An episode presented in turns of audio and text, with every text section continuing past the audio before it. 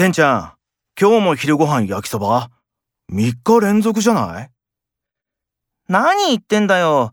日本人なら焼きそばだよ。今、焼きそばが熱いぜ。はいはい。熱い熱い。で、どういうわけ？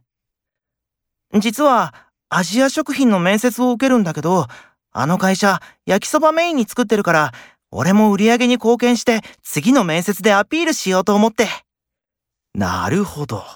でも、なんかな。それでなんか変わる？変わるよ。でも、もうさすがに飽きた。あのさ、リュウタも少し食べない？いい。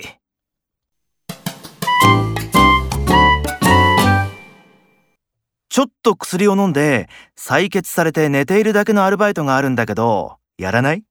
なんかな。ちょっと気が進まないな。